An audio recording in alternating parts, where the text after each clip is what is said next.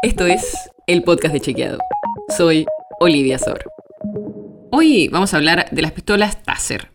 Porque en los últimos días, después de años de discusiones judiciales, el gobierno de la ciudad de Buenos Aires presentó las primeras 60 armas que va a usar la policía porteña.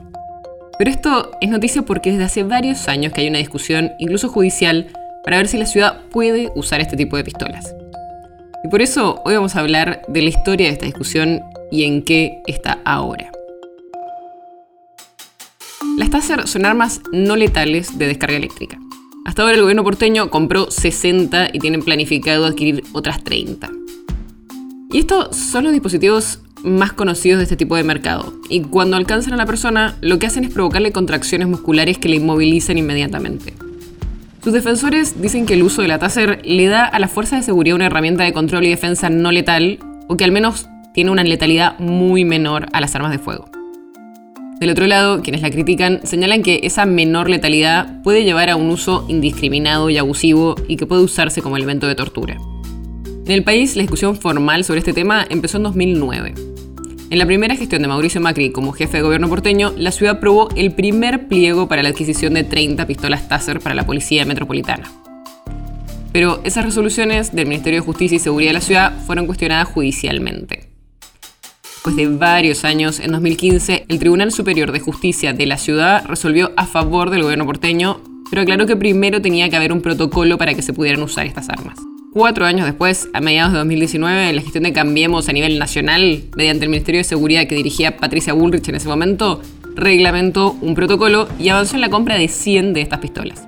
Pero a los pocos meses asumió Alberto Fernández y derogó el protocolo porque, según dijo el gobierno del Frente de Todos, tenía solo seis artículos y regulaba de manera vaga o genérica el uso de estas armas. A pesar de este vuelta a nivel nacional, en la ciudad de Buenos Aires el gobierno de Horacio Rodríguez Larreta a principios de 2019 empezó el proceso para la compra de estas 60 pistolas Taser.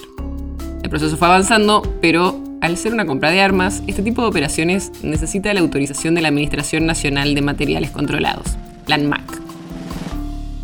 Finalmente, después también de idas y vueltas, la autorización de la ANMAC llegó en marzo de este año. Y hace unos días el gobierno porteño presentó las primeras pistolas que llegaron a la ciudad. El próximo paso es el proceso de capacitación del personal. Pero ahora sí, después de varios años, es posible que en poco tiempo ya haya personal policial con este tipo de pistolas en el país. La nota sobre la que se basa este episodio fue escrita por Manuel Tarricone.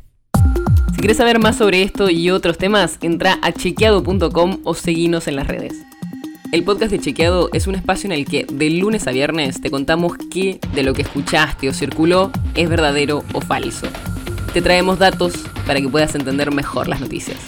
Si tienes una idea, algún tema del que te gustaría que hablemos en un próximo episodio, escribinos a podcast.chequeado.com. Y si te gustó este episodio, seguinos en Spotify o en tu app de podcast favorita y recomendanos a tus amigos.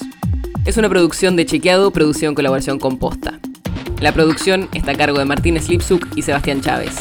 Y la edición es de Nacho Guarteche. Yo soy Olivia Sor. Hasta mañana.